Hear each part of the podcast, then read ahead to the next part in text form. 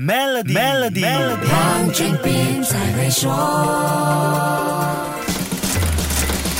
你好，我是黄俊斌。说到送礼物，无论是表达爱意还是情谊，都是一门学问。有人注重的是感觉，所以选择了营造浪漫的鲜花；有人在意的是价值，出手就是黄金，哪怕是小金币或者小金链。千万别笑送黄金的老土，他可能就是想让爱情和面包同时存在，希望你们的情谊永不凋谢，还能不断升值。这位送礼的人够不够浪漫很难说，但可以肯定一点，他相当在意投资保值和。寻求保障这件事，比起情侣之间讲究甜蜜腻歪，父母对孩子的爱更常体现在保障未来。毕竟为人父母的，谁不知道过日子是怎么一回事呢？无不时刻的想着要怎么样更稳妥的帮助孩子对抗钱越来越小的通货膨胀。所以，黄金在这个前提下，就常常成为父母给孩子的礼物了。那么，为什么是黄金呢？这就要说到货币学里黄金跟货币之间存在的微妙关系。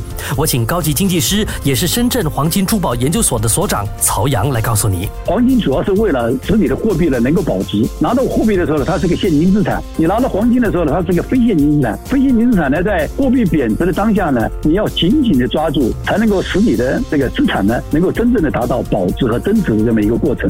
说到这里，下一次如果你在收到黄金当礼物的时候，会不会对送礼的人有不一样的看法呢？什么是浪漫？很大程度是见仁见智。如果能够维持目前不错的经济状态，最好在未来还可以有质和量的升华，这个对很多人来说，应该更是一种长久的浪漫吧。所以，保值和对抗通膨就是一个重点了。那话说回来，黄金长期作为一种安全资产，也是资产多样化的重要选项。